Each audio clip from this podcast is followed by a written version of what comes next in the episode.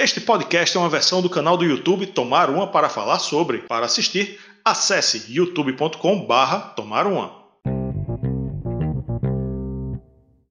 Há 33 anos, Raulzito subia no trem das sete e nos deixava para celebrar a obra do Maluco Beleza.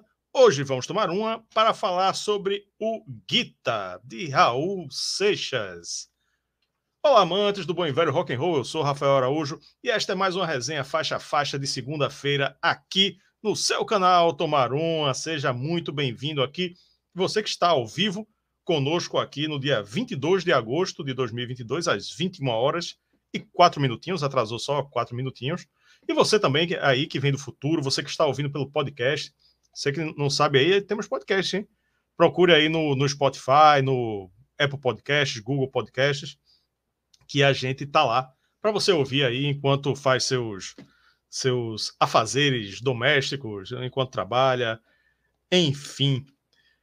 E antes de introduzir o nosso, nosso convidado, vamos aqui dar aqueles recadinhos iniciais. Cadê? Primeiramente, temos o nosso Instagram, que o meu tá aí, Rafael Araújo 299, caso você se interesse em seguir. Temos o, o do, nosso canal aqui, canal underline tomar uma, underline tomar uma, né? tem esse tracinho aí embaixo, não esqueça. Uh, temos também a nossa filial, o canal de cortes, cortes do Tomar Uma Oficial, todos o, todas as lives de quinta-feira, que, que são as lives que a gente faz os temas da semana, né? os assuntos que principais da semana, é, essa live ela vira cortes. Então, e, e vão para o nosso canal de cortes, o nosso canal exclusivo para cortes. Também tem que lembrar que temos um clube de membros maravilhoso que é sensacional. Temos temos debates assim de altíssimo nível, colecionismo de altíssimo nível. É o nosso clube, Clube Tups, o Clube do Tomar Uma Vem aqui no botão Seja Membro aqui embaixo, que tem os planos aí para você ajudar a gente, né? Que é muito importante, além de curtir o, o, o vídeo, além de se inscrever, além de comentar, além de compartilhar. É muito importante que você seja membro, nem que seja aquele que paga o valor menorzinho, R$ 1,99, para dar uma, uma reforçada aqui na nossa criação de conteúdo. Né? O canal precisa de um estímulo para continuar existindo, porque senão, senão pode ser que fique inviável. E olha a galera aqui, ó. Vou botar até na tela cheia, ó. Todo mundo, todos os nossos membros, todos os membros na tela. Aí, ó. Muito obrigado você que faz parte aqui desse seleto clube Tups, né? E venham, venham. Quem, quem ainda não veio, venha participar do nosso clube, que é muito massa, é muito legal. Pode escolher até tema do episódio.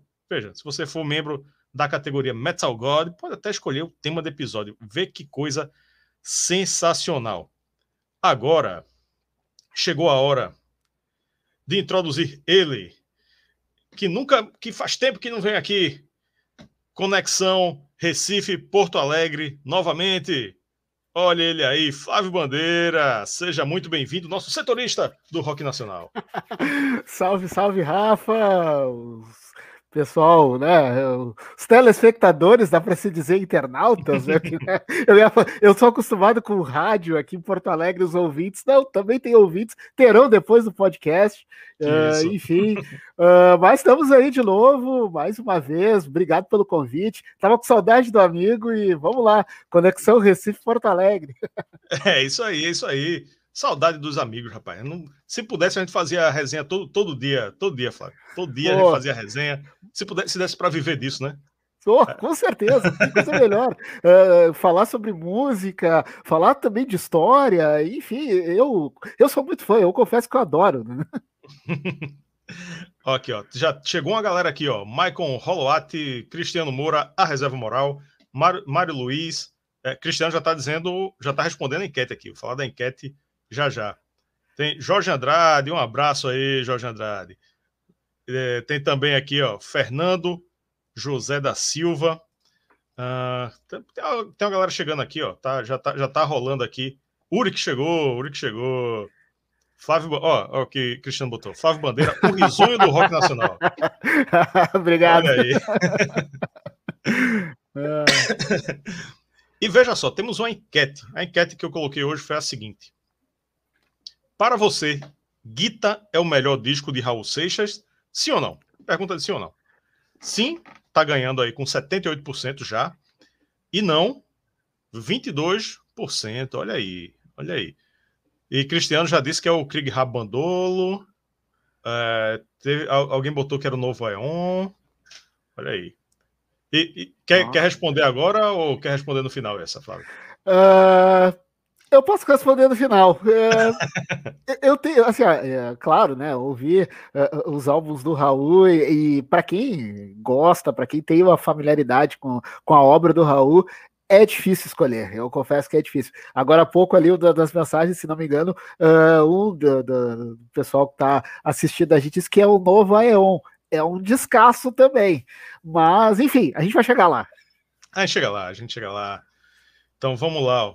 Uh, inclusive, eu, eu lembrei isso aqui na abertura, mas vamos reforçar, né? Ontem completou 33 anos que Raulzito subiu no trem.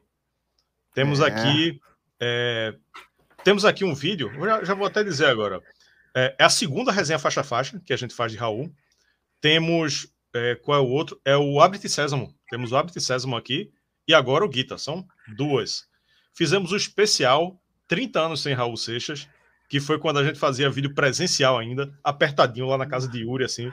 Eu, Yuri, Sérgio Dionísio, um amigo nosso aqui, apresentador de TV. E, mas tá lá, tá bem massa. Tem letra explicada de Metrolinha 743, tem outros conteúdos aí relacionados a Raul Seixas também. Então, vamos lá, né? Vamos contextualizar. Vou pegar a capinha. Dessa vez, ó. Dessa vez eu ah, é, eu já dessa... ia falar do teu. Do, essa capa é sensacional. Eu acho muito legal. É, tô com o vinilzão aqui em mãos. Aqui, ó. Vou até, vou até tirar o disco. O disco aqui. Olha ele aqui, ó. Discão da Philips. Ah, isso é uma relíquia, Rafa. É. é, é. Então, vou deixar, vou deixar ele aqui. Tá, tá meio surrado. Tá meio surrado, mas, mas tá bom. A capinha tá meio surrada. Então vamos lá, vou, vou botar agora o arquivo digital aqui, ó. Pronto, aqui, ó. Arquivo digitalizado da capa para a gente ilustrar nossa contextualização. São é, é, o terceiro álbum, entre aspas, de Raul, né? É, na prática é o segundo, mas a gente já vai falar disso. Foi lançado dia 1 de fevereiro de 74. O anterior foi o Krieg Bandolo, que está aqui também na minha parede. E é, é, o segundo disco autoral, né? Porque o da carreira solo. Porque a gente teve Raulzito e os Panteras, que era uma banda, e teve aqueles 24 maiores sucessos da era do rock, que né, era, era só cover. Né? Então não, não conta muito. Esse, na prática, esse é o segundo, né? É, e, pô, uhum. é, o, é o, o grande marco na carreira de Raul, eu acho. Aí tu diz, tu diz se tu acha ou não também. Que, pô, ele já começou com o Krieg Rabandolo, né? Que já foi, já foi um grande impacto. E com Guita, elevou a um, um novo patamar, né? Ele ficou gigante. Ah, sem dúvida. E, no caso, ele é, conseguiu superar, dá para se dizer, ou igualar o estouro que foi o Krieg Bandolo, né? É, a gente. É, a gente sempre costuma dizer, a gente que gosta de música, quando uma banda ela consegue fazer sucesso logo do primeiro disco, o segundo disco acaba sendo um grande desafio para consolidar, né? Uh, a mesma coisa vale para um artista solo, né? não é diferente disso. E o Raul ele consegue fazer isso no Guita com a uma maestria absurda, assim. É, é, é, ele é um disco assim que mostra que Raul, é, por mais que a, a, gente que é do rock gosta daquela coisa, toca Raul, toca Raul, uhum. mas o Raul não é só rock. E nesse disco ele consegue trazer vários elementos, misturar bastante coisa com a genialidade que só ele tinha. É, o Raul é único por isso.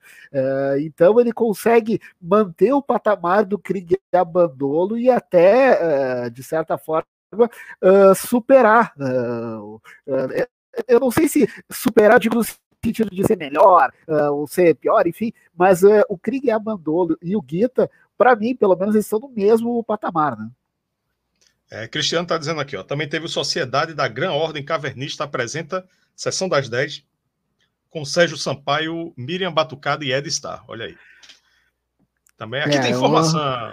É, não, foi uma, uma, uma coletâneazinha da galera, enfim, né? tem várias, assim. é. Agora, formação. Formação, aqui a gente vai fazer um pouquinho diferente, né? Porque é Raul Seixas e, e uma galera. Eu vou dizer os nomes aqui rapidinho, para ver se alguém te chama atenção. Né? Tem aqui, ó. Violões foi Raul, Raul Seixas, Neco e Tony Osana. Guitarra elétrica, teve um bocado de guitarrista. Luiz Cláudio Ramos, Rick Ferreira, Raul Seixas, Tony Osana também e Alexandre. Só Alexandre, Alexandre não tem sobrenome. Teclados, José Roberto Bertrame, esse nome é conhecido. Não sei de onde, mas se alguém souber, diga aí. É, Miguel Cidras e Jay Anthony, Jay Wacker. Jay Wacker. Esse cara é conhecido também. Não estou lembrado. Sim. Não estou lembrado o que, é. que ele fez é pai do Jay Wacker, né? o, o mais novinho. Ah, Salve engano, é. No baixo, Alex Malheiros, Luizão Maia, Ivan, só Ivan, Sérgio Barroso, Juan Roberto Capobianco, Paulo César Barros. Na bateria foram três bateristas: Mamão, grande Mamão, Paulinho e Gustavo Shorter. Shorter. Enfim, é, eu, de músico, no, o destaque é Raul Seixas, é claro, né? Mas né, essa galera tudo foi convidada, né, para ali fazer o que ele, o que Raul queria. Mas o destaque que não aparece aí nessa, nessa formação é Paulo Coelho, né? Como é. compositor. Eu contei aqui sete coautorias com Raul. É, lembrando que é, a gente está fazendo a versão, faixa a faixa da versão em vinil, mas no Spotify tem uns extras aqui, ó. Tem são 14 músicas no Spotify, que tem um som para Laio e tem Não Pare na Pista, que é uma grande música, mas que não, não entrou na versão, nessa versão aqui do vinil, né? É, é no caso, isso até é, fui fazer o, o, comparativo de fato. E é incrível que são as duas faixas se não as duas faixas mais rock and roll do, do, do, do disco, uh, talvez as que se destacam mais com esses elementos, né, de baixo, guitarra e bateria, né, e são as que uhum. não aparecem no, no, no, disco de vinil, e que de fato me chamou muita atenção quando eu fui revisitando a obra nesses últimos dias, são duas faixas, as duas mais rock and roll, acho que, do disco, são as que não aparecem na versão vinil. Pois é. Vamos lá para a capa. Olha ela aqui. É uma foto de Raul, né, com a, com a guitarra vermelhona aí, e levantando o dedinho assim, como se estivesse dando um discurso, né, fazendo uma, uma, sei lá, uma convencendo pessoas. É, ou, ou, claro, estava falando alguma coisa ali no meio do show, né, mas aí ficou essa coisa assim, esse visual meio Che Guevara, né? Um, Aquele uma, uma visual. Para... Desculpa é te interromper. Desculpa não, te interromper, Rafa. Aquele visual, uh, no caso a pose, eu também vou reclamar, como tem do King abandono. Não, peraí que eu também vou reclamar. E aí já tá dando algum discurso. É, é. Ó, o Cristiano falou aqui, ó. Bertrame e Mamão foram fundadores do grupo Azimuth. Olha aí, olha aí. Boa. Informação, informação. Boa. E tem aqui no cantinho o que eu tenho aqui tatuado na minha mão. A chavezinha aí, o símbolo da sociedade alternativa no canto, né? E imprimatur, né? que é imprima-se, sociedade é. alternativa. Deu bastante problema para eles, a gente vai chegar lá. É, vamos chegar lá. Ousado, viu? Ousado, muito bastante, ousado. Bastante. É, eu acho, eu, eu, assim, apesar da capa não, não, ter grandes significados, assim, eu acho, eu acho interessante, né? Eu acho interessante a foto dele assim, fazendo é. esse esse discurso. Assim, é claro que podia ser uma foto mais elaborada, mas, mas, mas tá boa. O, esse Sociedade Alternativa, talvez. É, não, não, sei o que é que Raul. A cabeça de Raul é, era. Não, não vamos tentar entender, né? É, é gênio, mas, mas é, o, o, quem, pega, quem pegou o disco de vinil na época não, não entendeu o que é que é sociedade alternativa aí, por que Guita, e talvez tivesse algum destaque, né? O, talvez devesse ter mais algum destaque. O que, o que é interessante é que na, nessa época, né, no, nos anos 70, no Brasil, a gente tinha muito, muitas capas com ilustrações, né? Viajadas, assim, umas coisas esotéricas, umas coisas meio LSD, tipo o, o Jorge Ben, né? A Tábua de Esmeralda, né? Uma capa bonita. O os Até mesmo do País dos Mauretes é outro disco, é. que a capa também é, é, e, era uma fase, por exemplo, dos 70 que o próprio Mutante já estava, é, digamos assim, na ladeira abaixo. A Rita já tinha saído da banda, enfim, e aí, né, é, era algo assim voltado para uma coisa bem psicodélica, assim. Então as capas daquela época, olha, o pessoal usava para é, para viajar mesmo, para, né, vamos, vamos dar uma viajada na capa e não tem, algumas de fato não devem ter muito sentido mesmo. É, o que, o, que eu, o que eu quero dizer é que nesse a proposta desse disco de Raul dava assim muita inspiração para vários artistas, né? Ó, bicho, ó, pega essa música aqui, Guita, vê a letra, né? Pega essa ideia da sociedade alternativa. Então, o artista ele, ele ia viajar e ia fazer uma capa bem legal, né? Assim, se fosse uma, uma ilustração. Mas, mas enfim, é, é, é estranho porque tinha tudo para ser isso e não foi, né? Foi, foi ah. essa foto. Ah, e, e, no caso, se for eh, aquela coisa de capas de disco, o Raul, ao longo da sua trajetória, ele fez, ele deu uma eh, bastante variada, por exemplo, eu nasci há 10 mil anos atrás, tá ele lá com todo envelhecido. Eh, até a história daquela capa é muito engraçada que ele teve, ele foi para, não sei se foi para Rio ou São Paulo, ele foi para um outro lugar para fazer aquela capa, para fazer aquelas fotos e fazer aquela maquiagem. Uh, tem um outro disco que ele tá uh, praticamente como, sei lá, um, parece um gerente de banco de terninho e tal. Enfim, né? uhum. né? E o Krieg abandonou que ele tá ali sem camisa, enlouquecido, e, enfim, né? Capa de disco disco para o Raul também era, era um momento também de mostrar a genialidade dele. Né? É, pois é, pois é. Vamos dar uma espiadinha na nossa enquete. Para você, Guita é o melhor disco de Raul Seixas? Já o sim já perdeu um pouquinho, hein? Já, já, oh. já a galera já votou mais no não. O sim está com 64% agora e o não com 36%. Será que daqui para lá vira? Ou pelo menos será? Será? Então vamos lá. Uh, pronto, falamos da formação, falamos da capa e podemos podemos entrar aqui no, no faixa faixa. Tem, tem, tem alguma história, Flávio? Alguma, alguma, alguma coisa que tu queira dizer antes de entrar no faixa faixa? Algum ah, sim.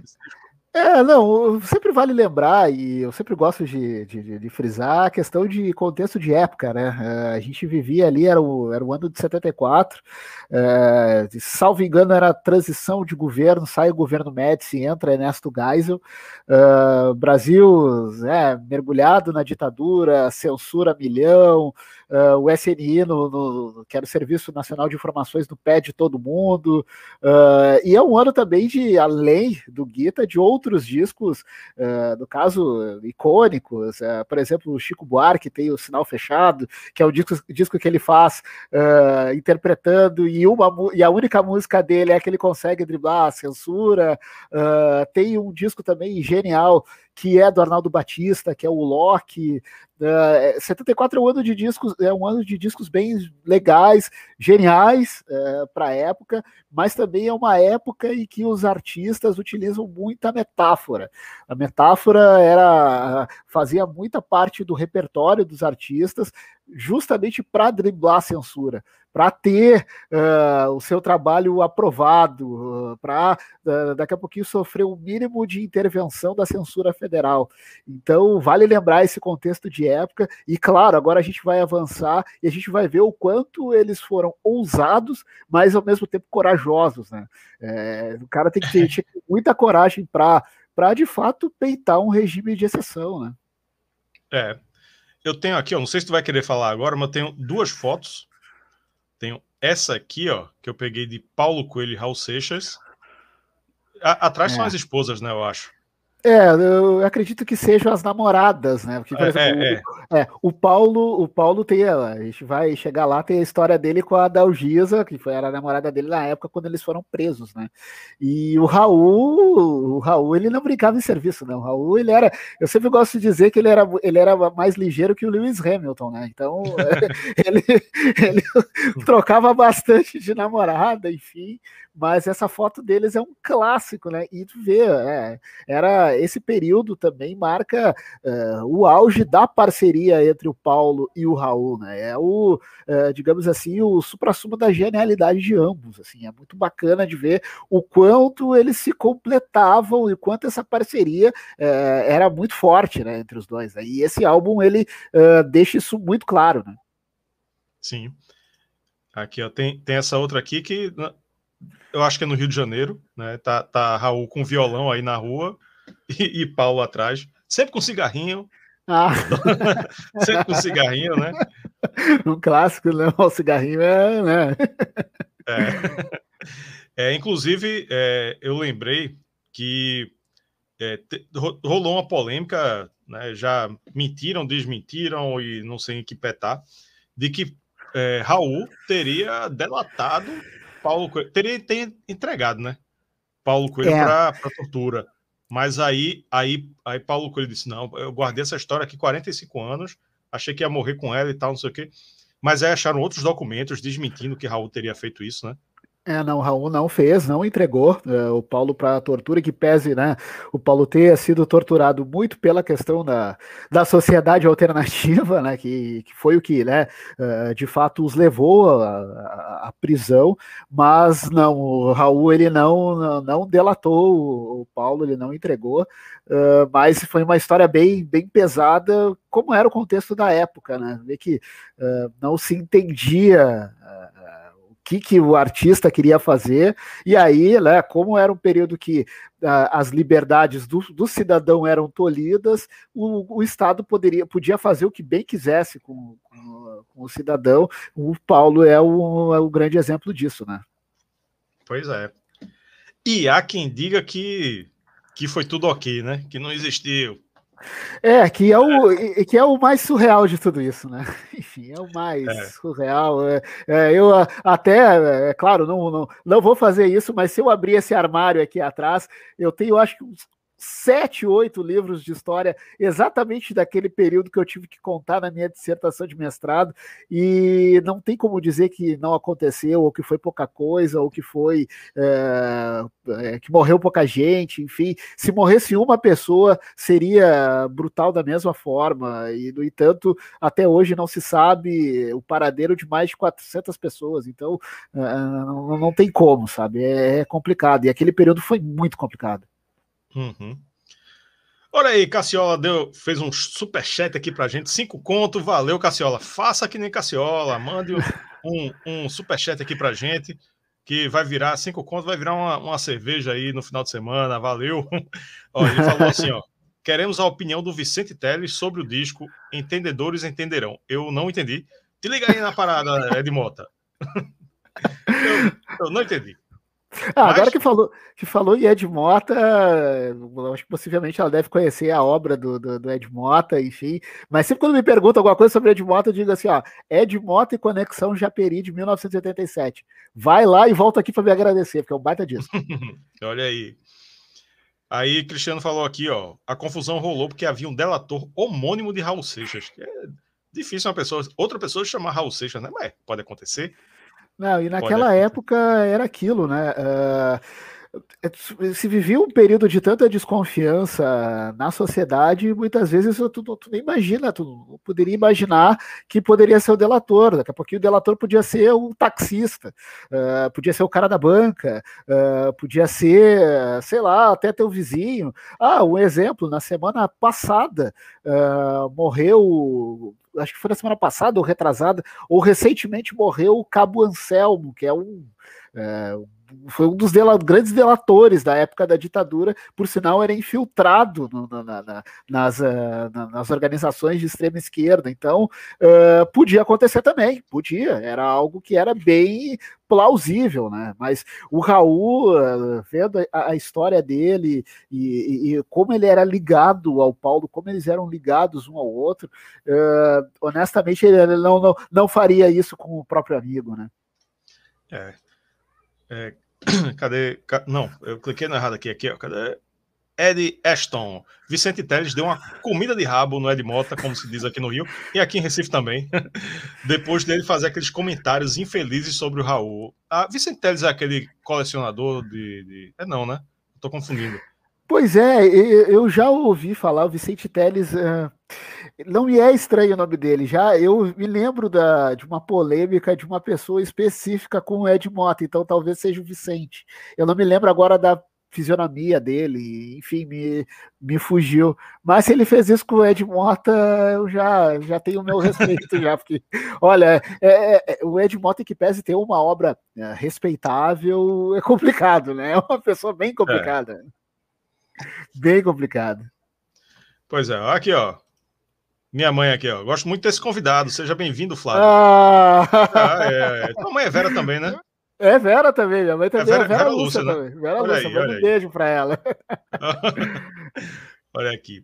Então vamos, vamos seguindo, vamos seguindo com o Faixa Faixa. São 12 músicas no total de 33 minutos e 42 segundos. Rapidinho, rapidinho, meia horinha. Começando o lado A com Super-Heróis, composição de Raul e Paulo Coelho.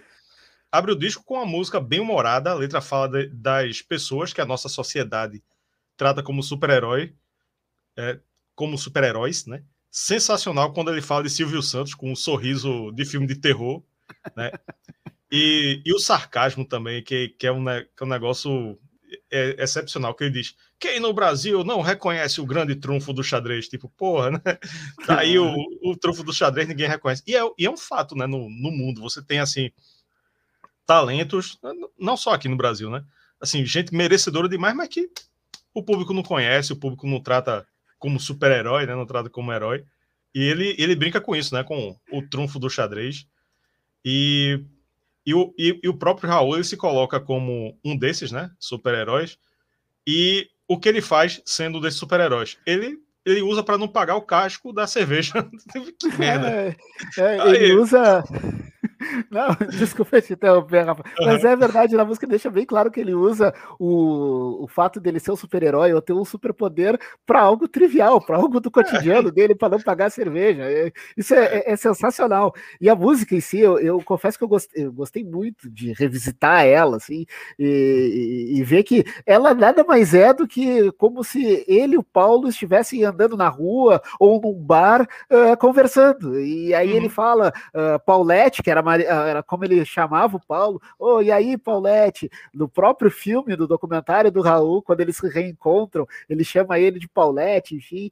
E, e esses super-heróis da época, por exemplo, ele cita o Fittipaldi. Uh, vale é. lembrar que uh, na época, isso ainda não tinha acontecido. O disco ele é de maio de 74. O Fittipaldi, em outubro daquele ano, seria bicampeão mundial de Fórmula 1. Então, e era um momento que ele de fato era um herói nacional e foi muito explorado isso. Eu estou uhum. dizendo isso porque isso foi tema da minha dissertação, então eu não podia deixar de contar uh, essa parte. E eu vi que ele cita uh, o Emerson, eu achei muito bacana. Silvio Santos nem se fala, né? O Silvio Santos está, uh, não à toa que, salvo engano, o Silvio Santos ele está no livro dos recordes pelo fato de ser, de ter o programa Silvio Santos ininterrupto desde 1962, salvo engano. Então, uhum. né, é, é, quase que, entre aspas, um herói do domingo. Então eu achei muito bacana essa música e o sarcasmo do Raul é espetacular, né? É, é, é típico dele, assim. Ele usa o, o sarcasmo também mais adiante para dar umas alfinetadas em outros artistas que eles tinham algumas rixas entre eles, mas a gente chega lá. É, e, e esse sarcasmo nessa daí não é nem para ganhar cerveja, é para não pagar o casco. Exato. O casco da cerveja. Né? Porque não, ele foi comprar cerveja, não tinha, ele não levou o casco da cerveja, ele, pô, libera o casco aí, porque eu sou Raul Seja, né? Aí vê. Exato, exato. E possivelmente na época ele conseguia fazer isso é, tranquilamente, é, porque, né? Uh, quem é que vai uh, cobrar um casco de cerveja do Raul Seixas? Pelo amor de Deus, dá cerveja pro cara, né? Pelo amor de é, Deus. Pô. Quem não queria e... tomar uma cerveja com o Raulzito? Pô, quem? Quem? Quem não? É, e, e, enfim, só completando aqui, a sonoridade ela vai mudando de acordo com a evolução da letra. Né? O, ela começa como rock and rollzinho, né? E depois, depois parece. Eh, me lembrou ambientação de desenho animado. Não tem Tom e Jerry. Não tem. É, ah, é, Pato Donald antigo. É. Porque ele, ele, ele vai narrando, viu Marlon dançando, e fica só um, um, uma, uma orquestrinha acompanhando, como se fosse um desenho animado mesmo. E daqui a pouco ela vira um, um jazz de Big Band, tá ligado? E é o tipo da música que só a mente de Raul Seixas poderia compor. Né? Você vai, vai prestando atenção no, nos caminhos que ela, que ela percorre e, pô, só, só Raul para fazer esse negócio mesmo. Ah, é. é Genialidade pura. É. Excelente abertura. Excelente abertura.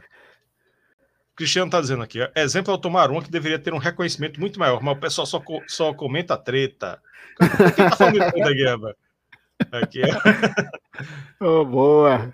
Rapaz, é, é, é, até interessante porque o. É, é, é, muito engraçado, às vezes, você fazer é, canal, produção no YouTube, né? Porque um dia, um dia é, a, a, gente é acusado de só falar de Iron Maiden, esse, esse canal só fala do Iron Maiden. aí, eu, semana passada, teve o show o Dia do Falasque aqui no Recife, aí a gente fez a cobertura, fez vários shows, aí já tava a galera dizendo, esse canal só fala de Edu Falasque, porra. Aí, porra, a gente tá falando de Raul agora, né? Aí daqui a pouco vai aparecer um dizendo, pô, vocês não falam de nada nacional, meu irmão, eu falo de Raul, pô, não é, não, não, é a primeira vez. Que é mais nacional do que isso, e numa época que uh, a gente não pode esquecer que o, o rock dos anos 70, uh, eh, eu não vou ser injusto de desprezar uh, bandas como Casa das Máquinas, A Bolha, entre outros, mas era um momento que o rock nacional ele não estava tão forte assim. Então o Raul poxa, é, é, é, de fato uma, um bastião do rock nacional, né? Então, pô, quer mais rock nacional do que o Raul não tem. Né? pois é. Então vamos, vamos seguindo para a faixa 2. Faixa 2, Medo da Chuva. Agora uma baladinha com a pegada country. Raul fala de um jeito muito interessante sobre o fim de um casamento, demonstrando arrependimento por ter se casado. Compara o casal a pedras imóveis na praia né? Ao mesmo tempo em que o refrão é para cima, né? O refrão é otimista, né? Mostrando que ele é, é uma sensação é, de liberdade, né? Porque ele saiu do casamento, né? Eu perdi o meu medo da chuva, né? É a metáfora que ele usa para sair do, do casamento. E o que eu gosto nela é que o tema da letra é sobre relacionamento, né? Mas assim, ele passa longe dos clichês, né? Que a galera desse gênero usa demais, né? Ele usa metáforas simples, né? Diferentes, né? Medo da chuva, pedras na praia. Então, velho, você não precisa ser, ter muita escolaridade para entender exatamente o que ele está querendo dizer ali, né? Qualquer um entende. E eu tenho, eu tenho um probleminha com música romântica, rom, música de, de relacionamento, porque às vezes é uma simplicidade. É claro que ninguém precisa ficar escutando músicas eruditas e complexas o tempo todo. Mas, assim, tem, tem artistas né, de outros gêneros de, mais, mais populares, né? Sertanejo, pagode, que, assim, fazem, fazem umas letras tão simplórias, tão simplórias. Ah, que, é verdade. Não, é, porra. Aí pega um tema, pronto, o fim de um casamento. Aí um. Aí, porra, olha o que Raul fez aqui, né? Olha como ele constrói as imagens, né? Água, chuva, pedras na praia, não sei o quê, de um jeito acessível, e, e, a galera vai pensar: eita, vou falar de um fim de casamento. Ô, mulher, você me deixou. Você me deixou. É, porra. É, não. É, é foda, né? Não, concordo. Ah, gênero, número e grau contigo, Rafa. Tu pode falar uh, sobre diversos assuntos, principalmente a questão uh, de fim de relacionamento, de falar do amor em si, de uma forma mais inteligente, mais inteligente no sentido mais elaborado. Uh, claro que nem, né, não, não, não, precisa ser um Chico Buarque da vida para né, falar de amor e tal. E o Chico tem aquela coisa de falar muito na, na linguagem do feminino, não, ninguém tá querendo querendo isso, pelo contrário, Chico também é gênio por isso, né? Mas você pode colocar outras metáforas, outros elementos que remetam àquilo, né? É, e, e uma coisa que é muito legal que o Raul consegue fazer isso nessa música, que a transforma, ao meu ver, num dos clássicos da carreira dele. É, Medo da Chuva é uma da, da, Eu, por exemplo, conheci muito da obra. Uh, ao conhecer a obra do Raul, Medo da Chuva foi uma das músicas que eu escutei bastante. E, e ela é sensacional e mostra que um término de um relacionamento, o relacionamento que para ele foi frustrado, terminou foi um alívio para ele, mas também não deixou de ser bom para ele. Ele não fala aquilo no sentido ruim da lamentação. É, eu, eu, eu, sinto muito mais a questão do aprendizado, de perder o medo da chuva e seguir a vida e vamos para frente, do que qualquer outra coisa. Dá para falar isso, dá para falar desta forma, né? É, pois é, né? E sem, sem ser simples, sem ser simplório.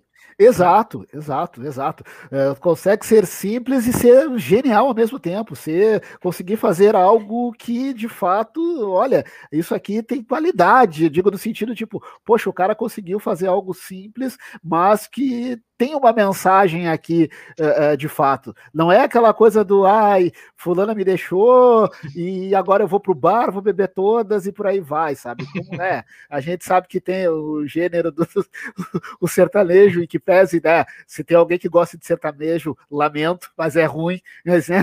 Enfim, uh, o sertanejo universitário tem muito disso, mas enfim, né? é, é, é, é o gênero, né? É o gênero. É o Vamos gênero. lá para, para a faixa 3. As aventuras de Raul Seixas na cidade de Tó. Vamos lá, vamos lá. De repente, um repente, eu não podia deixar de fazer esse trocadilho, né? Para quem não sabe, para quem não sabe, repente é um estilo musical muito popular aqui no Nordeste. Não confundir com cordel, certo? Repente, os repentistas eles são improvisadores. Normalmente é uma dupla que chega é até meio chato às vezes. Você tá num é, assim parou muito porque assim a, o pessoal mais jovem, a geração é, atual, não, não levou muito à frente essa tradição, né? Os poucos que tem são bem idosos, são, são velhinhos já. E geralmente em dupla, abordam gente na rua, assim, né? E começa a fazer é, música sobre você na hora, né? E, e, é, é, em dupla por quê? Porque é, um começa fazendo uma rima sobre você, sobre o que ele tá vendo, a, a cor do seu cabelo, a barba, a, a roupa, enfim. E enquanto um está fazendo, o outro já está ele tá tocando, mas está pensando já na, na rima dele. Né? Aí fica jogando de um para o outro. Aí isso que é o repente. O cordel, a literatura de cordel é aquelas revistinhas, né? Que tem, tem uma, uma, uma poesia rimada, né? Com ilustração em estilogravura na frente, e é pendurado numa corda, e por isso é exibido assim, pendurado numa corda, por isso se chama cordel.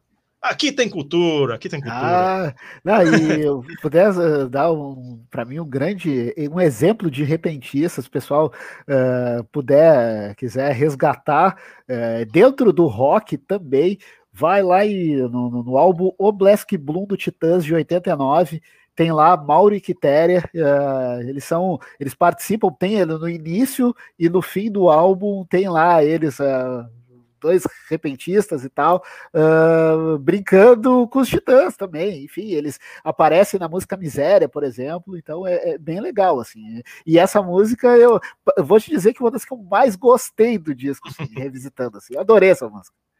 É, é e, e assim, e Raul, ele imita os repentistas, e eu gostei, eu pensando, né, porque quando a gente vai, vai fazer resenha, a gente ouve, ouve a música analisando. Então é, é diferente você estar tá apenas apreciando, né?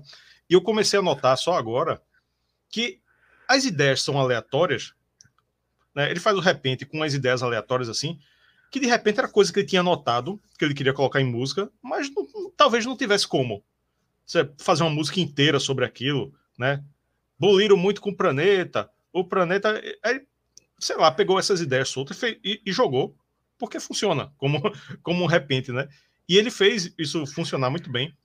Ele até imita os erros de, de, de português dos repentistas, né? Que normalmente são pessoas muito simples e falam errado, né? Ele fala o planeta, né? Fala, fala essas coisas assim, errado de propósito. E, enfim, também é uma música muito bem humorada e que é meio que um alívio depois do de Medo da Chuva, porque mesmo, mesmo Medo da Chuva sendo uma coisa é, otimista e leve, mas é um, é um tema denso, né? Um tema é. de separação, uma coisa, uma coisa um pouco mais densa. E essa aqui dá um, é o alívio cômico do, do aqui do lado A, né? Mas é, é, um alívio cômico que ele aproveita para dar alguns recados, né? Ah, é, por, ah, por exemplo, tem ali uma, é, aquele manda uma, uma resposta para quem criticou o ouro de tolo do Krieg Abandolo, é, isso uhum. daí achei muito bacana. Uh, tem também uma resposta para chama de imbecil, um... viu? É direto. É, chama... exato, direto. E também tem uma resposta para um cantor da época que eu acredito, eu até não, não, não fui atrás, eu acredito ser o Belchior, porque ele dá uma resposta para o Belchior do que Guilherme Bandolo, uh, quando ele fala do rapaz latino-americano, eu também vou reclamar, então eu acho que é o Belchior ali, uh, ah, para quem ele manda uma indireta ali na, na, nessa música. Mas uh, ela não deixa de ser divertidíssima, é, é o Raul brincando com outros ritmos, com, experimentando outras sonoridades, enfim, nesse disco a gente vai chegar lá, tem até tango, é espetacular. É. É, então saímos da 3, faixa 4, Água Viva. Uma música curta, dois minutinhos, delicada, com dedilhado de violão, umas orquestrações assim, bem discretas. Raul tá cantando muito bonito. Né? Quem. Ele mesmo diz que tem a, a voz esganiçada, não sei o quê, mas não, ele, ele canta bem, ele cantava bem, né? É. Ah. A, a, letra eu não, não entendi, é uma coisa bem, bem enigmática. E é de Paulo Coelho e Raul, né? Então eles tentaram aí dar uma, uma viajada aí, né? Ou estavam viajando e escreveram isso aí, né? E saiu, mas, mas enfim, eu gosto, é uma música muito bonita. No final dá uma surtada, né? E ah. ela, ela cresce, cresce. É, porque ainda é né? se você não se você não souber que, que é uma música que, que vai estourar assim, né? Você toma, toma até um susto, né? Se você estiver é. ouvindo, achando que vai ser um negócio calminho, né, do começo ao fim. Mas enfim, gosto muito dela. Faixa belíssima. Não, e mostra o Raul com uma outra sonoridade, um outro estilo, uh, outro, mostrando uma outra faceta dele cantando, né? Aquela coisa suave, uh, muito bonita. Uh, essa música mesmo, ela parecendo em alguns momentos até no sense, sem sentido algum, uh, mostram um Raul numa faceta diferente, né? um Raul uh, romântico, podemos dizer dessa forma, mas cantando suave e ela é muito bonita, assim, ela é muito bem feita, assim, e no final, claro, dá essa, a música cresce, uh, que dá um, dá um, dá um, dá um sustinho quem não tá muito ligado nela, mas é, enfim, eu confesso que achei lindíssima essa música. Faixa 5, moleque maravilhoso. Uh, sim, eu, eu, eu até não, não, não comentei um negócio, só voltando aqui, voltando um pouquinho na 3. A 3, que é o Repente, é as aventuras de Raul Seixas na cidade de Thor. Não tem nada a ver com a música, não tem nada a ver. É, é nada verdade. com nada. Ele não cita a cidade de Thor em nenhum momento. É, boa, é. boa, boa lembrança. É, eu tinha esquecido esse detalhe. Agora sim, moleque maravilhoso. É, Raul dá uma de Frank Sinatra aqui, ou algo do tipo, e mete um, um, jazz, daquele jazz cheio de metais, assim, de big bands, né? Carregadíssimo com os metais. E neste momento aqui, eu acho que o. Eu gosto dessa música, mas eu acho que o nível cai um pouquinho, né? Tava, tava ali em cima, eu acho que dá uma leve, leve queda, claro, não dá para ficar em cima o tempo todo, mas é uma música bem executada, ousada, como, como é característica de Raul, né? Mas eh, eu não, não senti muito impacto nela, em mim, né? Não chego a pular a faixa, né? Chega nela, tipo, ah, ok, vou escutar, vou escutar, escutar, escuto. Né? É a menos executada do disco no Spotify e ela tem menos, tem menos execuções até que Prelúdio, que Prelúdio mal é uma música, né? Mas até Prelúdio tem mais execuções que ela. E, enfim, ela, ela a gente tá no, no lado A, né? Eu já, já, vou dar um, um, leve spoiler aqui. O, o lado A deveria ser o lado B, né? Porque eu acho o lado, o lado B bem mais forte. É aqui, ele, aqui ele dá uma, uma quedinha. Quando a, gente, quando a gente virar o lado, aí todo mundo vai perceber. Porque é, a gente é acostumado. Quem pegou quem não, não, não começou pelo vinil, né? Ouvir em CD, né? Quando você ouve em CD, você não vira o lado. Mas, tipo, se você tiver no vinil aqui e, e começar pelo lado B, o disco começa mais forte. Ele, ele, se torna mais forte. Mas, enfim, uma música, uma música ok. O que é que tu acha dela? É, também, eu concordo contigo, Rafa. Acho bem ok, não marca. Ela não, ela é aquela música que não marca, assim, tipo, ah, eu vou, né, escutar o disco por conta dessa música, nem, nem perto disso. Uh, mas também é mais uma das variações do Raul, uh, aquela coisa de não ser apenas uh, o rock, não podemos dizer dessa forma, mas sim ele mostra uma, mais uma outra faceta dele, é, que né, isso aí é parte do talento né, dele, né? Então, enfim, uma música bem diferentona, mas que passa bem longe de, de, de marcar o disco. E concordo muito quando tu diz que uh, o lado B deveria ser o lado A, porque, enfim, é a gente vai passar por elas e, e, boa parte uh, do lado B está entre os clássicos da carreira do Raul, né? Então, só, só, só por isso já, já, já diz muita coisa. Né? É, pois é.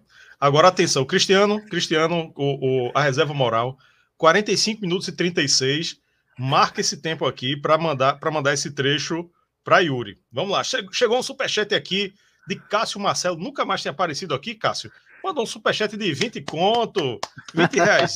Valeu, Cássio. Valeu, valeu mesmo. Siga um exemplo aí de Cássio e detalhe, foi o outro superchat foi de Cassiola. Cássio e Cassiola. Olha aí, parece nome de dupla, dupla de repentistas. Aí Cássio está dizendo assim: Oi, Rafael e Flávio, seus lindos. Cadê aquele carequinha sensual? Carequinha sensual é Yuri. O melhor álbum para mim do Raul foi Raulzito e os Panteras. Olha aí. Raul Seixas acabou depois de Raulzito e os Panteras. Depois, o excesso de humor, na minha opinião, pode ter descolado da proposta rock. Mamonas demais. Oh, mamona, mamonas, pô, Mamonas foi. Mamonas certamente foi influenciado por Raul, né? Raul ah, saiu, influenciou, saiu influenciando todo mundo aí. E, enfim, né, a opinião de, de Cássio aí, mas é, às vezes, às vezes tem humor, né? Mas às vezes tem, tem uma coisa, umas coisas meio deprê. Raul, Raul nunca foi sempre, sempre foi uma metamorfose ambulante, né? Então nunca, nu, nunca ficou sempre num, num preso em nada. Não, muito pelo contrário, né? Ele até no, no, próprio documentário dele, que tem ali uma, umas passagens das gravações do, do, dos discos dele, uh, o ambiente em si era aquele caos produtivo, era um ambiente extremamente caótico, mas que ali ele super produzia e dali que saía toda aquela fonte de genialidade, né? Então, uh, se tem uma coisa que a gente não não, não pode esperar, não, não espera que o Raul vá trazer para gente é monotonia, monotonia, no caso, algo uh, sempre aquela mesma receita. Não, pelo contrário, ele sempre tem alguma coisa para surpreender, né? Sempre tinha alguma coisa para surpreender e a sua obra ela fala por si, né? É, é, é, é, é, do rock ao tango. Então, poxa, que é mais genial do que isso? É, pronto. Agora vamos para a última do lado A, sessão das 10. Essa é breguíssima, breguíssima, breguíssima. Sonoridade, estilo música mexicana, não sei qual é o nome do, do, desse estilo aí, mas que tem aquele, os mexicanos lá com chapelões, assim, com aquelas, com, com os metais lá.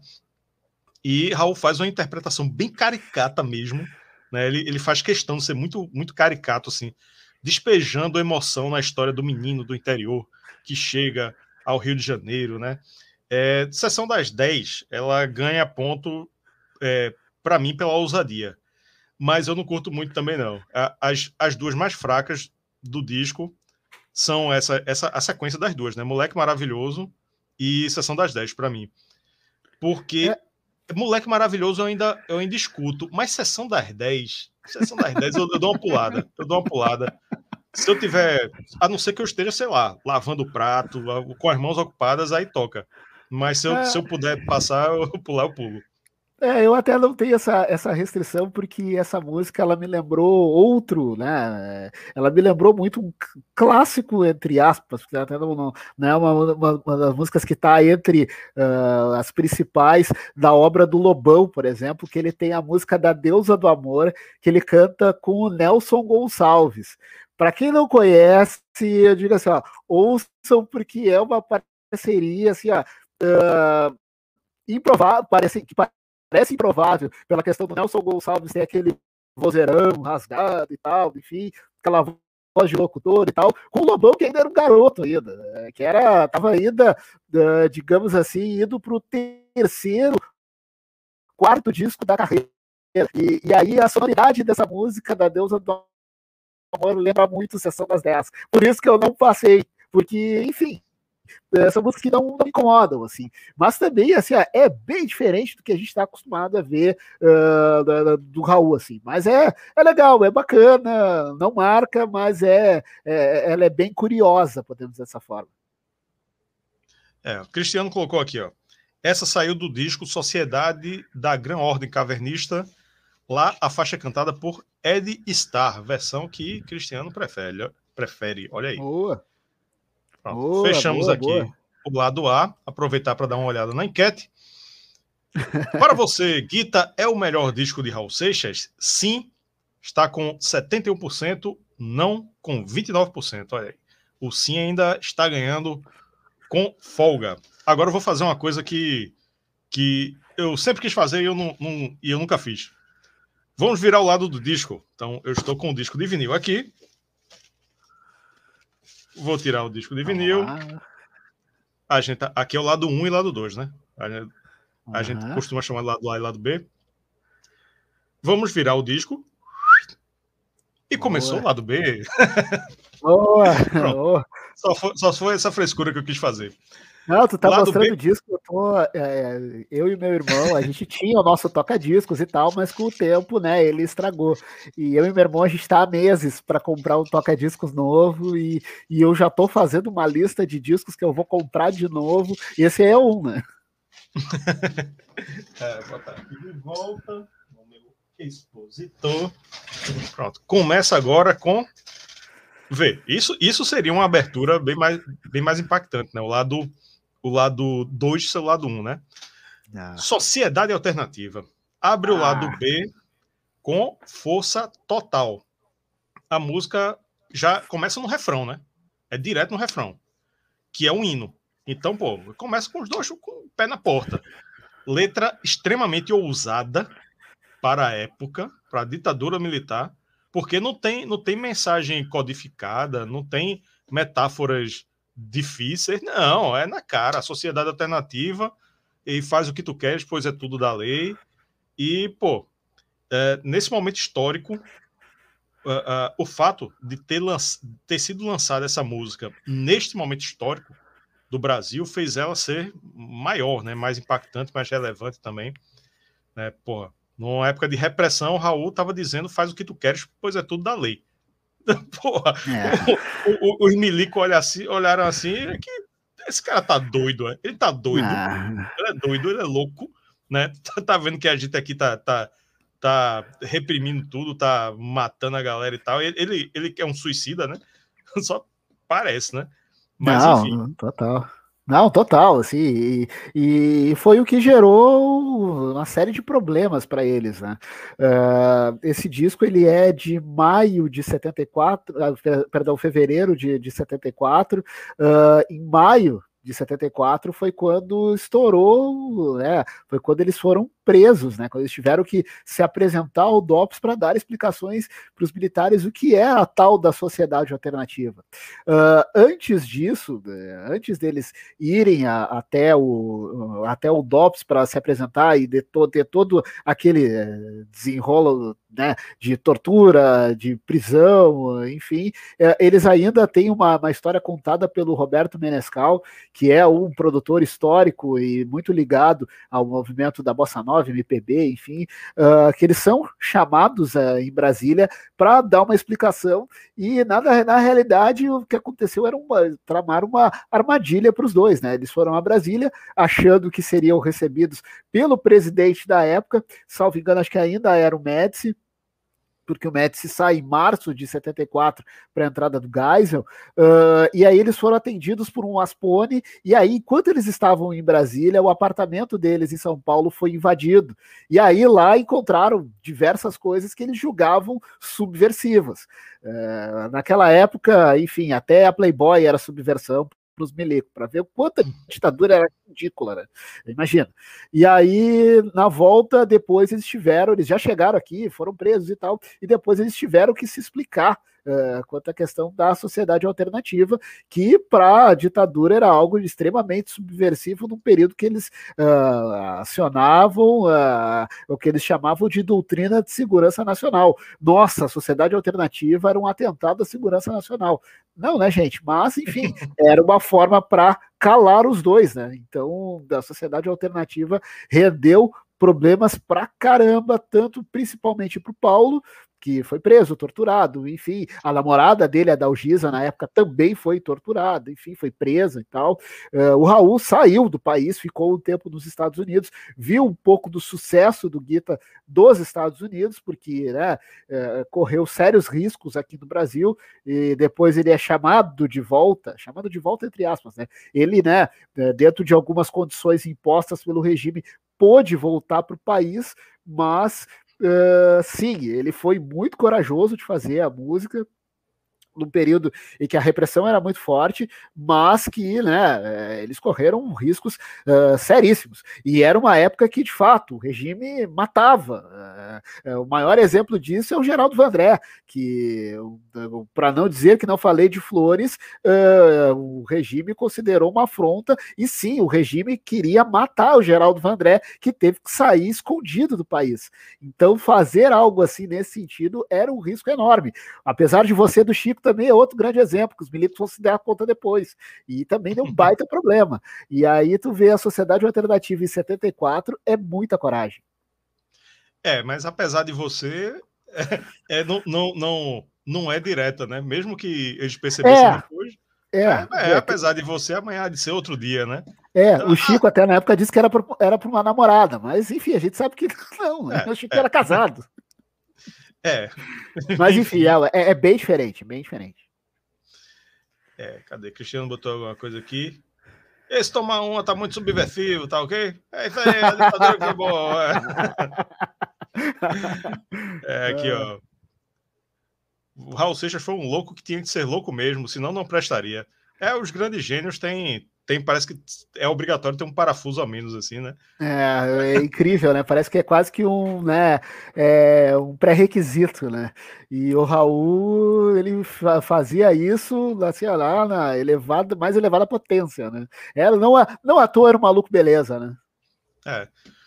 No, no documentário sobre o The Doors, eu acho que foi o Classic Albums, é, Rob Krieger, é, é o guitarrista, né? Krieger, ele ele tava conversando, ele contando, né, que tava conversando com o Jim Morrison, né, Jim Morrison nas doideiras, nas drogas, enfim, ele disse, irmão, velho, tu não, tu não consegue, será que tu não, não consegue ser genial né, como músico, mas ser menos doido, não, você, porque não dá, é, é muito intensa as duas coisas, né, tu faz, tu é muito bom compositor, muito bom artista, muito intenso, mas fora também é muito intensa, é muita, muita loucura rodando em cima da outra, e ele olhou assim e disse: não, não é uma coisa, uma coisa junto da outra. Ele não consegue ser uma coisa, uma coisa sem, é. sem outra.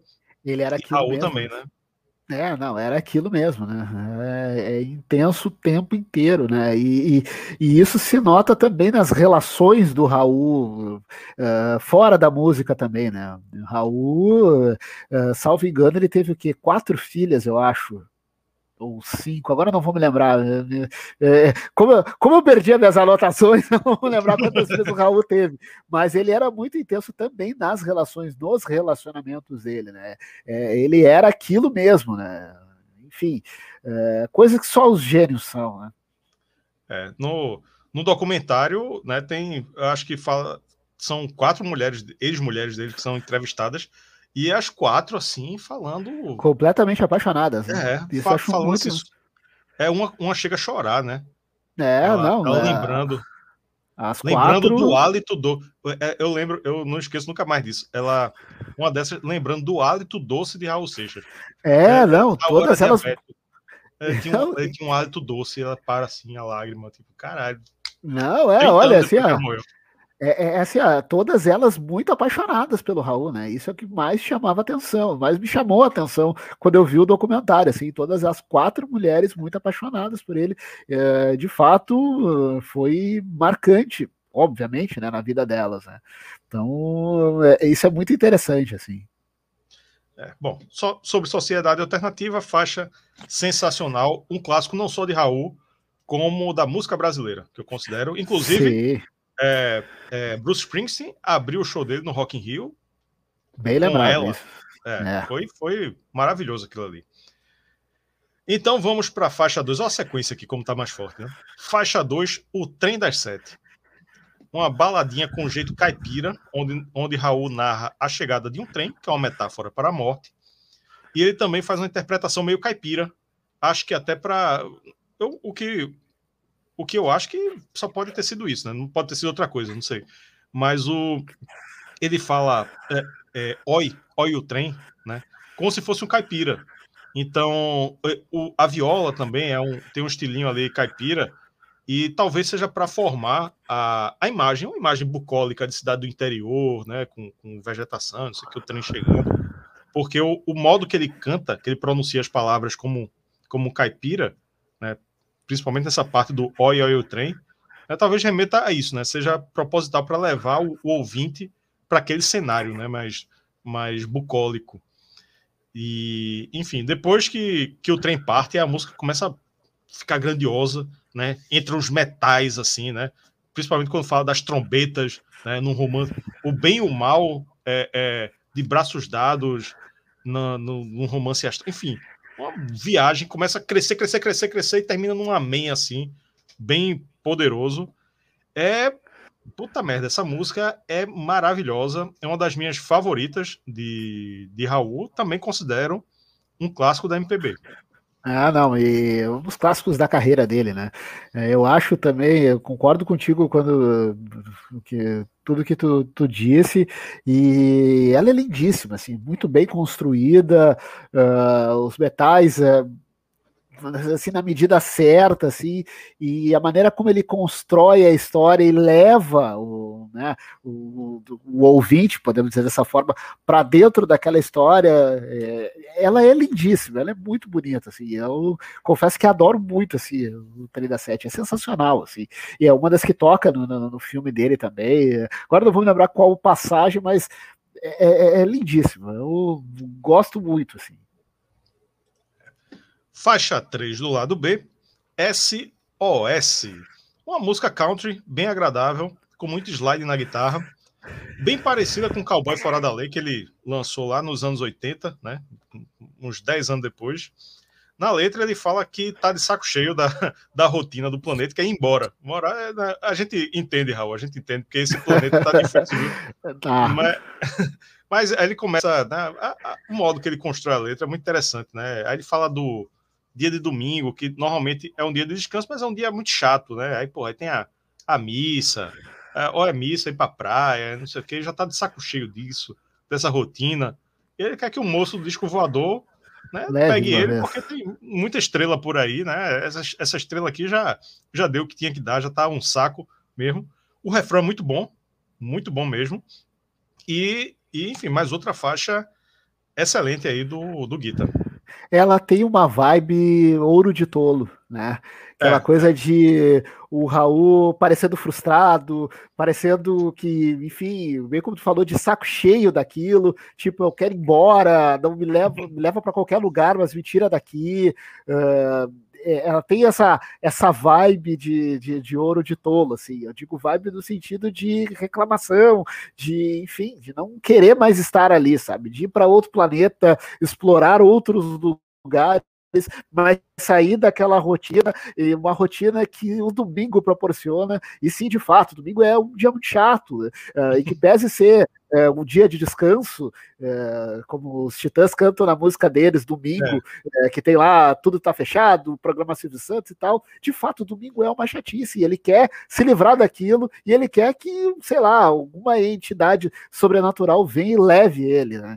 É, eu acho muito legal, e tem essa vibe de ouro de tolo que, né, ele também, né, tava lá sentado com a boca escancarada, cheia de dentes, esperando a morte chegar. Nesse caso, ele tá esperando alguma entidade o levar para algum lugar, né? Exatamente.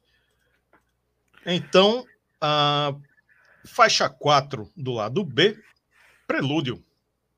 Estranho Prelúdio tá no meio do lado B, né? Porque Prelúdio devia vir antes das, das coisas. Mas ok, aí tudo bem. Uma, uma faixa curtinha, né? Mal, mal é uma música.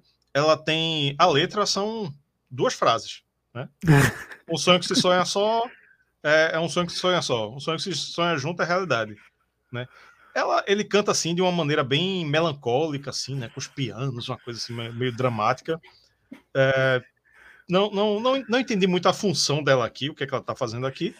Mas não me incomoda, não. Não me incomoda, não. Ela tem um minuto e doze, né? no instante passa.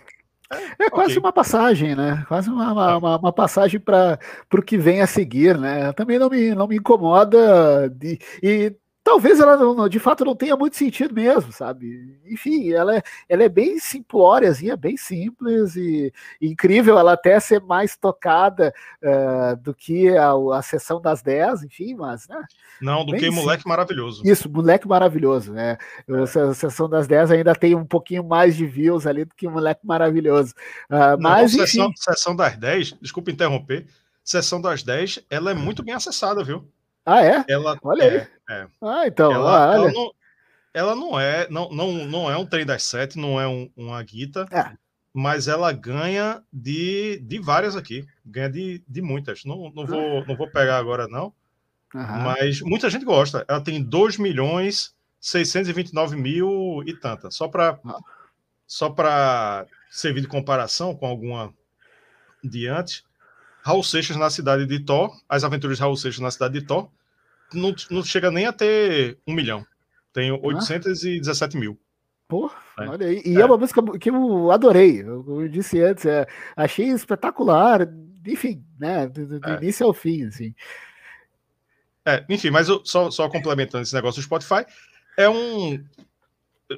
As coisas que, que influenciam o Spotify são playlists, né? São outras coisas aí não, não é necessariamente as músicas que a galera gosta mais, eu gosto de trazer aqui mais por curiosidade, né? A popularidade agora se mede no, no streaming, não é mais com disco é. de ouro, nem nada. É verdade, Mas... né? Foi, foi esse o tempo que tinha lá os Globo de Ouro da vida, é. uh, os, o Chacrinha disco de ouro, enfim, por aí vai, né?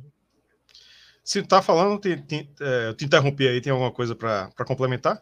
Não, não, não. Sobre prelúdio, é, é, isso, assim, é mais uma, Passagem, uma música curtíssima que não marca, né, não, não, nem perto de estar uh, entre as principais do disco. Enfim, segue.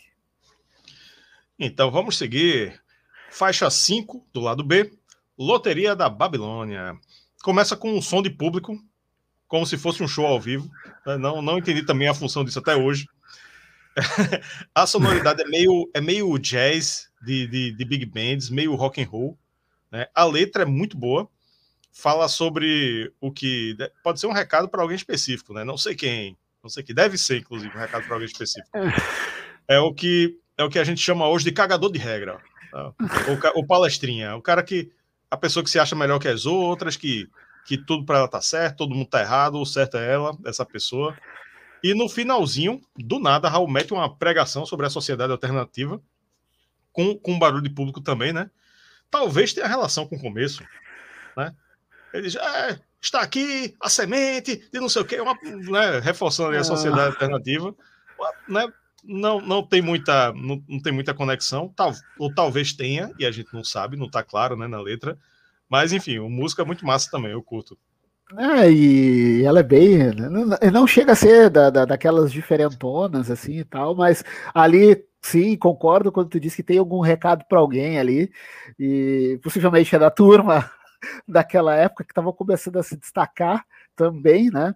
Uh, e aquela pregação ali no final da sociedade alternativa coloca muito pastor no chinelo, porque ele manda bem ali, manda bem ali, e com certeza também uh, uh, na época deve ter sido observado essa, esse trecho, essa parte da música. Vale lembrar que cada disco, qualquer obra que fosse feito à época, passava pelo departamento de censura, então foi liberado, mas com certeza depois devem ter uh, questionado, devem ter questionado o Raul a respeito desse trecho. Enfim, né, uh, mais uma uh, que também chama atenção, longe de ser uh, de estar entre as principais do disco, mas chama atenção sim, porque ela é bem legalzinha assim de escutar, enfim, de, de revisitar. Eu confesso que gosto também. Então vamos lá para a última faixa do disco, a homônima Guita, de Raul Seixas e Paulo Coelho. Fecha o disco com o grande hit, música que sintetiza tudo que a gente ouviu até agora nesse disco. A sonoridade dela é muito rica, você pode identificar a guitarra country, os metais de, de música mexicana, os corais e o sino que remetem à igreja. Ela, ela é cheia desses detalhezinhos assim. E no começo parece ser uma música sobre relacionamentos, né? mas aí começa a viagem, dizendo que ele é tudo, né? com os exemplos mais aleatórios possíveis aleatórios possíveis, né? Eu, eu, o, o, um que eu gosto muito é quando ele diz que ele diz: Eu sou a dona de casa nos pegue-pagues do mundo. Porra, ah. Eu sou o amargo da língua, né? Porra, você, uou, o que é que tá acontecendo aqui? E, é. e até, até lembrei do documentário, né? Que tem é, Paulo Coelho, ele chama atenção para um trecho que eles não sabiam o que colocar. Aí colocaram lá: Eu sou as coisas da vida. Tipo, porra, ele, ele, chega, ele chega a dizer que uma coisa tão específica que ele é o amargo da língua e solta uma dessa. As, eu sou as coisas, as coisas da vida, véio, que coisa mais genérica possível. aí Paulo disse: pô, a gente vai deixar isso aqui? É, é não, deixa aí, pô, deixa aí. Ah. As coisas da vida. As coisas da vida, velho. E acabou casando. É. acabou é. casando. Funciona, é, não. Funciona, funciona, funciona, funciona. O refrão, uh, o refrão é simplesmente apoteótico que, mesmo sendo complexo, não é um refrão fácil, né? Conquistou o público brasileiro. A, a galera curtiu. Ganhou aquele clipe né, em chroma key bizarríssimo, mas é o que tinha na época, né? Raul entrega um show de interpretação, música perfeita, melhor do disco, uma das melhores de toda a carreira de Raul, quiçá a melhor. Não, não, não posso responder isso agora. É um clássico da MPB, disparada mais executada no Spotify Melhor encerramento impossível. Olha o lado B em comparação com o lado A, né? Pô, perfeito. Ah, fecha o disco com chave de ouro. É, concordo quando tu diz, talvez seja a grande música do Raul. É, é, o, digamos assim, o ápice da parceria do Paulo Coelho com o Raul. É, a música ela é lindíssima, é, tem até autorreferência quando ele diz que é a mosca na sopa. Né? Uhum. Uh, é uma música dele, né? Ele se referindo a ele mesmo. Uh, é, é, é, assim, ela é de uma, de uma genialidade, de uma riqueza, de uma sensibilidade, assim. Confesso que faltam adjetivos para é, definir o quão bonita é essa música, assim. E além disso, além de fechar o disco, fecha o documentário dele, né? O, a, o filme, o Raul, o início, o fim e o meio, é, é encerrado com essa música, né? Uh, enfim, ela é sensacional. Uh, o clipe, bem lembrado do, Rafa, o clipe do Fantástico, uh, e na época também, Vale lembrar que para ter, ter um clipe no Fantástico é porque de fato era uma música relevante para a época, uma música de sucesso, que estava fazendo sucesso na época, a ponto de ter um, um clipe no Fantástico. Uh, não era qualquer musiquinha que entrava ali pra, e, e, tinha o seu clipe, e é um clipe histórico. Uh, o próprio Fantástico volta e meia, uh, não reprisa, mas passa trechos, porque marcou naquela época. Recentemente, o Fantástico, quando completou uh, 40 anos, enfim, né, 40, eh, não, 40 anos, eu já ia dizer 50 anos, não, 50 anos é daqui dois anos. Mas quando completou 40 anos, estava lá entre os principais momentos lá, até porque o clipe do Guita, salvo engano, é um dos primeiros clipes a passar no Fantástico. O Fantástico é de 74. Hum. Ele entra na televisão brasileira em 74. Então, o, o Guita possivelmente, se não o primeiro, é um dos primeiros clipes que passou no Fantástico. Por isso, ele tem essa, é, essa, essa carga é, histórica. Não é qualquer clipe, né? Enfim, é, é, é, é, fechou o disco com chave de ouro, com uma música que é lindíssima. Até agora não vou me lembrar qual uh, que, que, escreveu aqui na, na live, que seria o Paulo, segundo Paulo Coelho, seria a conversa de Deus com o homem, enfim, seria a letra de Deus falando isso, é, do Cristiano. De fato, é, é seria isso, né?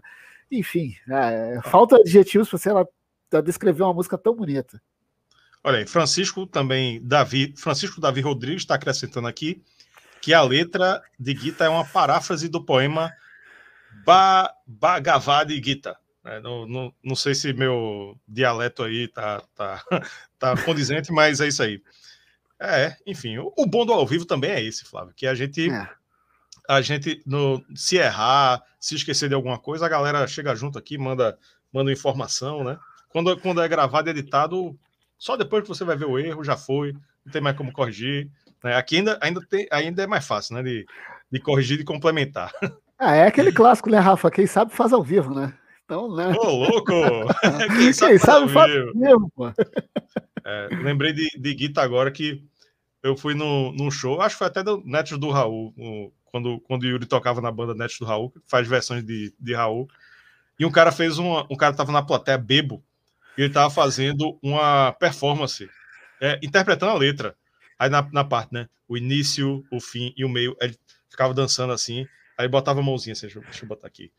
O início, o fim e o meio, e ficava fazendo essa, essa coreografia, tá ligado? Do início, o fim, o meio.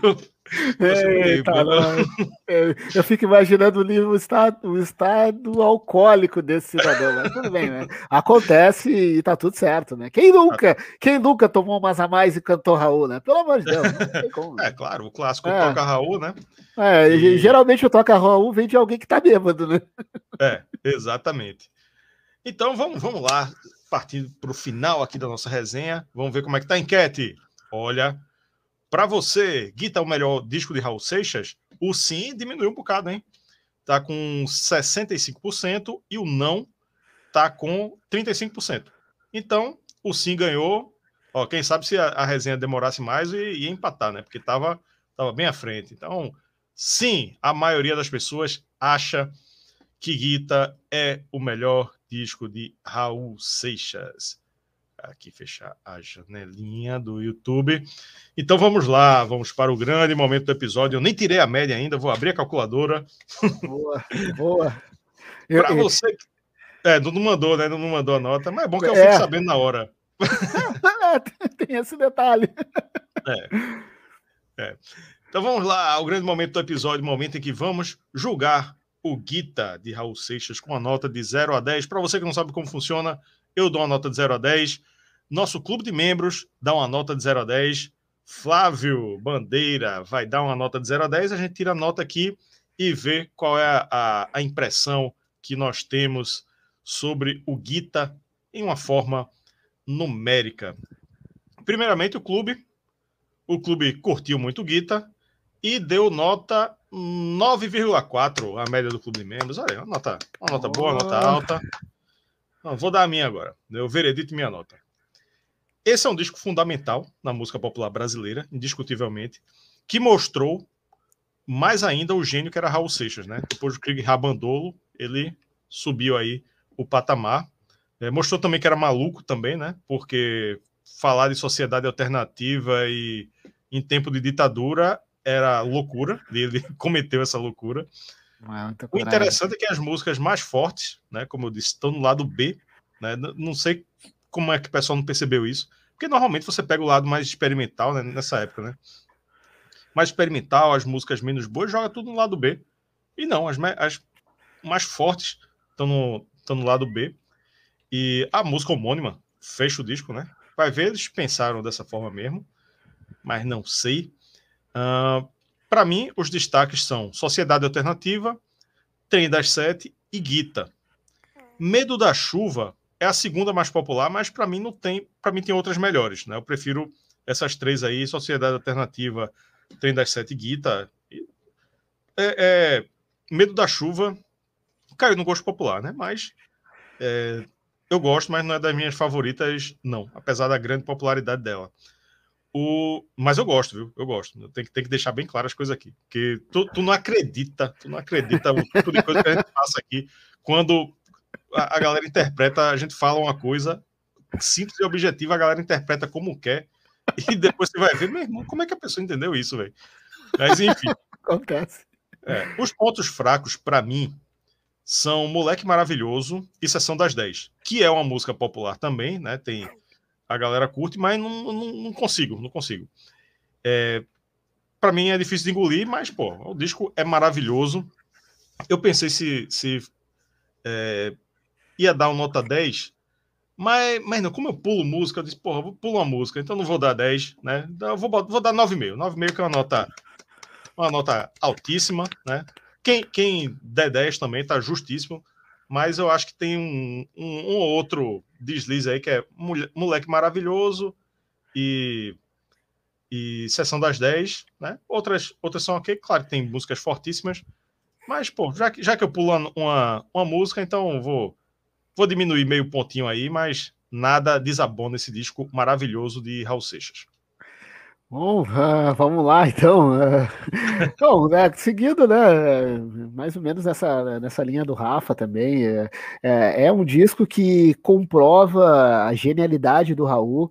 Ele supera aquele desafio do segundo disco após ter sido ter tido um primeiro disco de grande impacto, que é o Krieg Abandolo, que é um descasso enfim, né? Também tem outros clássicos da carreira, outros hits da carreira do Raul, enfim, mas o Guita ele, ele, ele supera, assim, eu, eu confesso assim que, é, ao meu ver, acho que ele tem até um pouquinho mais de hits do que o Krieg Abandolo, é, bom, Medo da Chuva, o SOS, o da Sete, uh, Guita própria, né, a própria homônima do disco, uh, e aí tem outras que são, para mim, muito agradáveis, uh, como a terceira faixa, que é um repente espetacular, que também tem uh, um pouquinho uh, no Krieg Abandolo, mas nesse disco ele tá mais genial ainda. Tem os super-heróis, que é uma conversa de boteco dele e do Paulo, trazendo o cotidiano, trazendo né, o, o cotidiano da vida dele ali, um bate-papo normal com o Paulo, como se estivessem num boteco, enfim. Uh, cara, e aí, claro, tem as duas músicas ali do uh, uh, Sessão das 10 e, e, a do Moleque, que também, de fato, elas dão uma caída, assim, mas pelo menos para mim, nada assim de muito uh, abissal, assim, o disco não é longe de ser ruim por causa disso, e enfim, eu, ao invés do 9,5, eu vou dar 9,7, acho o disco sens sensacional, uh, quando me perguntaram no início se eu preferia o Guita ou o Krieg Abandolo, eu prefiro o Guita, eu acho o Guita sensacional uh, e não tem, pelo menos para mim, não tem nenhuma música assim de, de bad vibes, assim, aquela coisa assim que uh, algo assim deprê. Até quando ele vai falar de algo que para ele foi uma experiência ruim, ele consegue trazer algo positivo, levar para o algo positivo ao estilo Raul Seixas. Enfim, é um disco sensacional. Se perguntarem para mim, ah, quero começar a ouvir a, a, a, discografia do Raul, acho que é um disco que dá sim para te começar a se familiarizar com a obra do Raul, o mesmo vale para o Krieg Abandolo, mas acho que o Guita, por ter esse contexto histórico uh, de ter enfrentado tudo aquilo que enfrentou em 74 e tal, e ter o clipe do Fantástico, uh, enfim, uh, acho que vale para quem quer começar a conhecer o Raul Seixas, começar pelo Guita, que sim, é um descasso. Isso aí, assim ficamos com a nota 9,5, 9,5, nota, nota Olha aí. excelente, uma média de 9,5 aí, né? Então, a gente, todo mundo pensou mais ou menos parecido. E é isso, vamos chegando aqui ao final de mais uma resenha faixa a faixa, agora ao vivo. Primeira que Flávio Bandeira faz ao vivo, ele que também oh. é influencer, influencer da Fórmula 1 também. Eu não diria influencer, a gente tenta, a gente tenta, a gente conversa, é, influ... umas coisinhas ali. Influencer, pô, não, esse ano não vai dar para Hamilton mais, mas vamos ver se ano que vem dá, né? Ah, Essa vamos, Mercedes se organiza aí e, enfim, galera, dê like, deixa o like nesse vídeo, comente, compartilhe, né? Se inscreva, obviamente, né? Muito importante manter aqui o nosso canal vivo e, e são, essas são as ferramentas que fazem a gente manter o canal, né? A interação e também o clube de membros, né? Também, se você quiser e puder, garanto que não vai se arrepender, ó. Ó, nossa galera aqui do clube de membros, só gente da mais alta estirpe, da mais alta qualidade, com debates assim de alto nível e colecionismo, viu? Colecionismo. Você que é colecionador, que gosta de vinil, de CD, até de quadrinhos, pô, é todo dia a galera manda foto de coisa nova, troca dicas. É sensacional. Cristiano parabenizando aqui. Valeu, Cristiano. Cristiano que estará. Opa, já vou dar um leve spoiler. Olha Quem aí. estará aqui na segunda-feira que vem é ele, a reserva moral. Ah, é... Olha já... só, que espetáculo. É, é, os, os membros do clube de membros já sabem qual vai ser a resenha, já deram nota nessa resenha e, enfim, debatem com a gente os temas, participam das listening pares. É muito massa, é sensacional. Valeu mesmo você que é inscrito, que é que está aqui com a gente até agora, né? Que deixou o like, pô, faz isso aí, dá, dá essa moral aí pra gente. Flávio Bandeira, muito obrigado mais uma vez. Demorou para aparecer de novo, mas, pô, vamos, vamos marcar mais vezes, pô. Marcar mais vezes aqui. É bom ter os amigos junto, mesmo, mesmo com uma conexão, uma conexão via internet, né? Qualquer dia, quando for no Rio Grande do Sul, a gente toma uma cerveja em loco e. Ah. e reclama reclama da, da Mercedes, da estratégia da Ferrari e, e enfim, algum recado final aqui para a nossa galera? Mais uma vez, Rafa, muito obrigado. Conexão Recife-Porto Alegre. Quando vier, a dica que eu te dou, não vem numa época de frio, porque não recomendo, tá? Agora, semana passada, a gente teve uma onda de frio que foi bem complicado, mas sim, assim que possível, uh, tá mais do que convidado para vir a Porto Alegre. Eu também tenho muita vontade de voltar a Recife. Fui, eu te contei que eu fui, tive em Recife, uhum. acho que foi 2000 e, 2014, 2014, mas eu fui muito rápido. Enfim, eu tenho muita vontade de voltar a Recife, que lembra um pouquinho Porto Alegre. Sim. E, de novo, obrigado pelo convite. Eu espero que a galera galera tenha gostado. Sempre que precisar, estou à disposição aí para a gente contar umas histórias e vamos nessa. Conta comigo sempre. Simbora, valeu Flávio, valeu galera. Viva a sociedade alternativa. Tchau e até a próxima.